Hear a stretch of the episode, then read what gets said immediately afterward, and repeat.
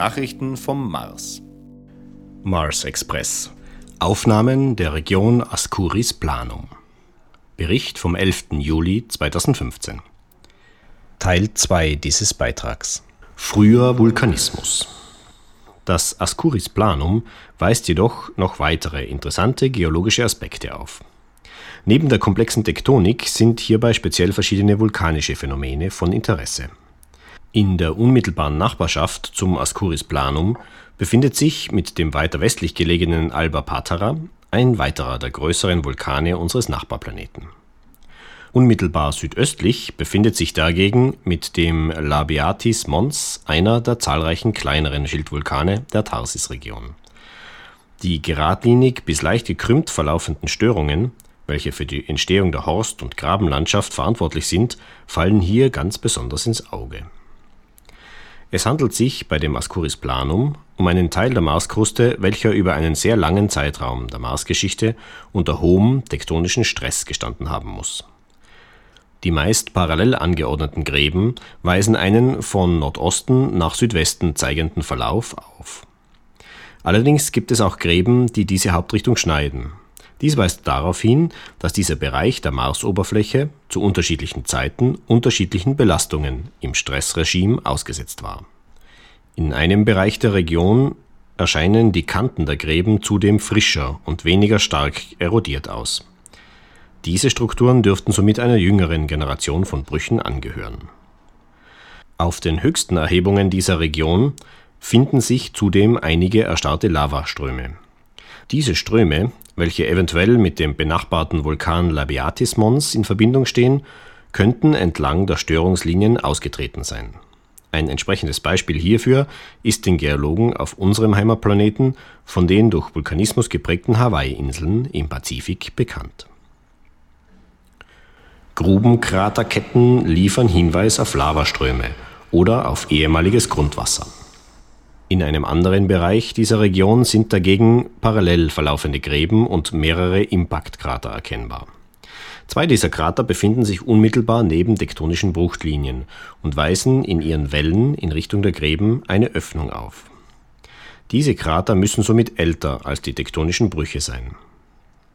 Dies zeigt sich auch in der Struktur der Ejakterdecke des größeren dieser beiden Krater, welche von einem Graben unterbrochen wird, bevor sie sich am anderen Ende des Grabens fortsetzt.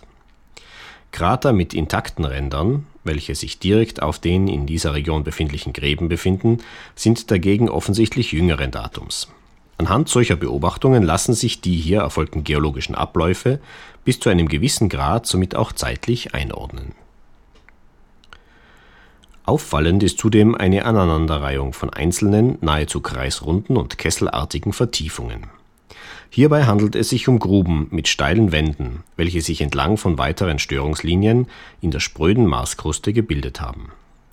Die Geologen sprechen hier von Grubenkraterketten.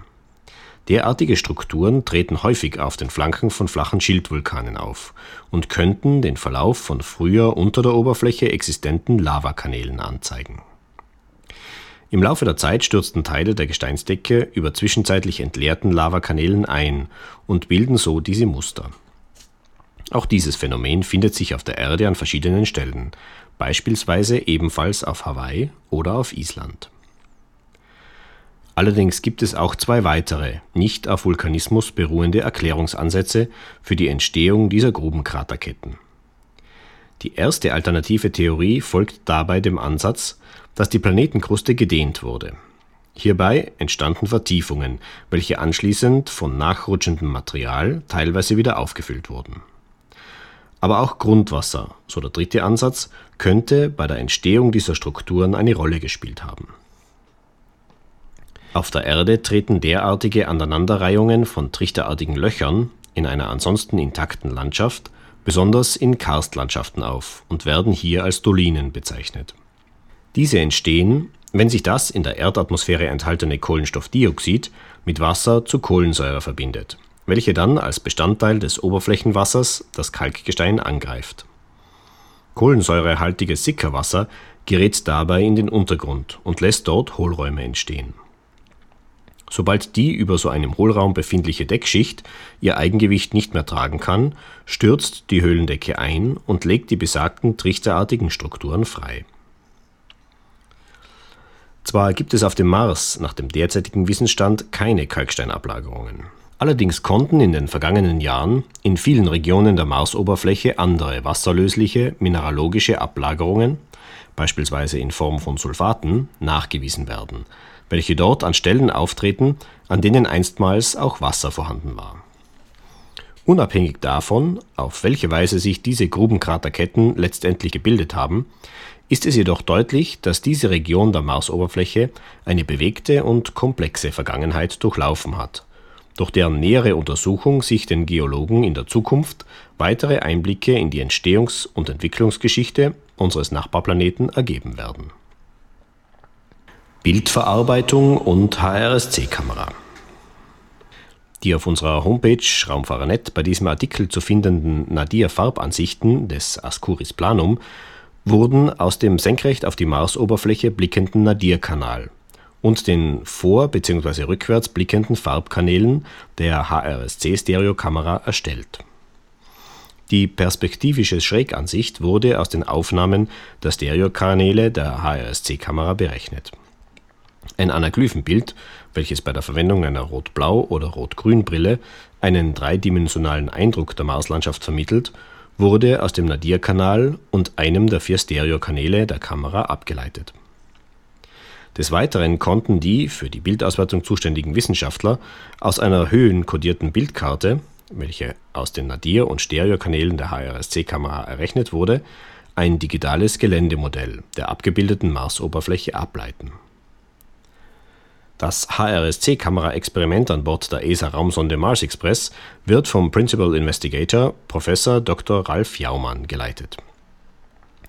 Das für die HRSC-Kamera verantwortliche wissenschaftliche Team besteht derzeit aus 52 Co-Investigatoren, welche in 34 Instituten in elf Ländern tätig sind. Die hochauflösende Stereokamera wurde am Deutschen Zentrum für Luft- und Raumfahrt kurz DLR unter der Leitung von Prof. Dr. Gerhard Neukum entwickelt und in Kooperation mit mehreren industriellen Partnern RDS Astrium, Leviki Microelectronic GmbH und Jena Optronic GmbH gebaut. Sie wird vom DLR-Institut für Planetenforschung in Berlin-Adlershof betrieben. Die systematische Prozessierung der Bilddaten erfolgt am DLR. Die Darstellungen, die die Grundlage für diesen Artikel bilden, wurden von den Mitarbeitern der Fachgruppe Planetologie und Fernerkundung des Instituts für geologische Wissenschaften der FU Berlin in Zusammenarbeit mit dem DLR-Institut für Planetenforschung in Berlin-Adlershof erzeugt. Entsprechende Links zu den Internetseiten des DLR und der FU Berlin, wo Sie diese und weitere Bilder auch sehen können, finden Sie auf unserer Homepage Raumfahrernet in diesem Artikel. Der Redakteur dieses Beitrags war Ralf Mirko Richter. Am Mikrofon verabschiedet sich Peter Rittinger. Weitere Informationen finden Sie auf unserer Homepage Raumfahrer.net oder in unserem Podcast InSound Express. Sie hörten eine Produktion von Raumfahrer.net aus dem Jahr 2015.